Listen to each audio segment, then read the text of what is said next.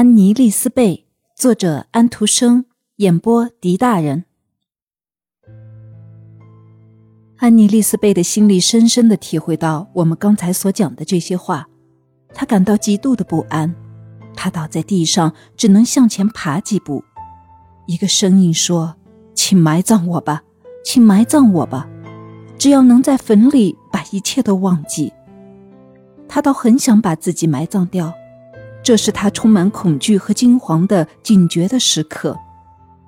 迷信使他的血一会儿变冷，一会儿变热，有许多他不愿意讲的事情，现在都集中到他心里来了。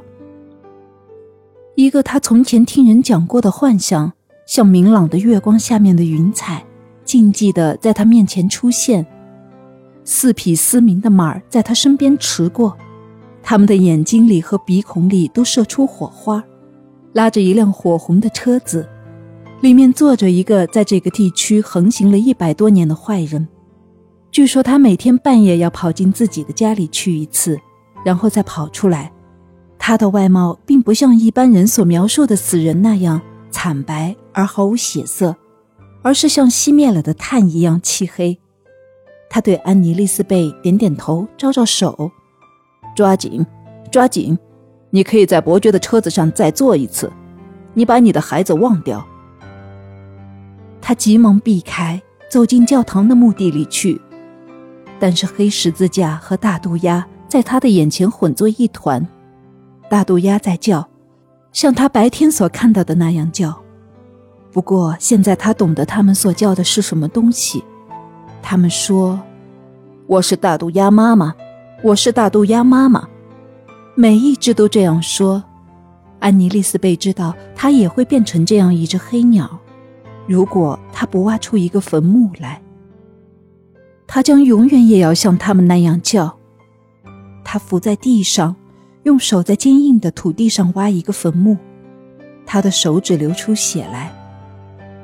把我埋葬掉吧，把我埋葬掉吧，这声音在喊。他害怕在他的工作没有做完以前，鸡会叫起来，东方会放出彩霞，因为如果这样，他就没有希望了。鸡终于叫了，东方也出现了亮光，他还要挖的坟墓只完成了一半。一只冰冷的手从他的头上和脸上一直摸到他的心窝。唉，只挖出半个坟墓。一个声音哀叹着，接着就渐渐地沉到海底。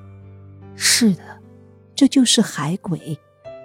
安妮·丽丝被昏倒在地上，她不能思想，失去了知觉。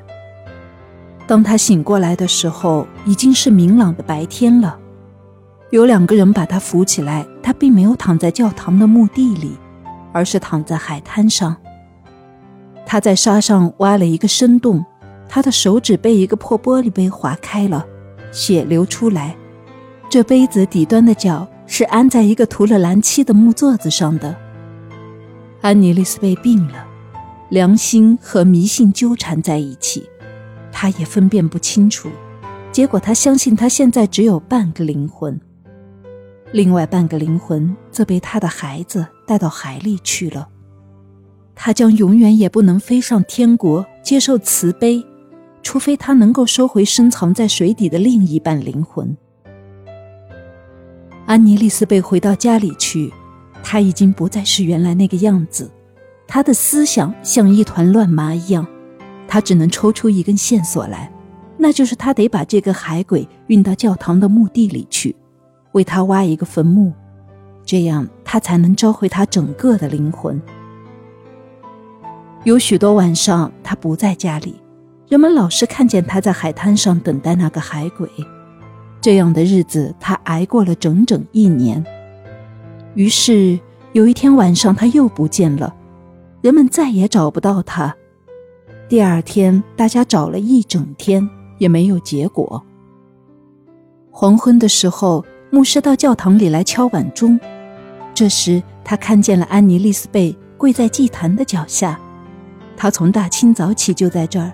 他已经没有一点力气了，但是他的眼睛仍然射出光彩，脸上仍然出现红光。太阳的最后的晚霞照着他，射在摊开在祭坛上的圣经的银扣子上。圣经摊开的地方显露出先知约尔的几句话：“你们要撕裂心肠，不要撕裂衣服，归向上帝。”这完全是碰巧。人们说有许多事情就是这样偶然发生的。安妮丽丝贝的脸上在太阳光中露出一种和平安静的表情。她说她感到非常愉快，她现在重新获得了灵魂。昨天晚上那个海鬼，他的儿子是和他在一起。这幽灵对他说：“你只为我挖好了半个坟墓。”但是在整整一年中，你却在心里为我砌好了一个完整的坟。这是一个妈妈能埋葬她孩子的最好的地方。于是，他把他失去的那半个灵魂还给了他，同时把他领到这个教堂里来。现在，我是在上帝的屋子里，在这个屋子里，我们全部都感到快乐。”安妮说道。太阳落下去的时候，安妮丽丝贝的灵魂就升到了另一个境界里去。当人们在人世间做过一番斗争后，来到这个境界是不会感到痛苦的，而安妮丽丝贝是做过一番斗争的。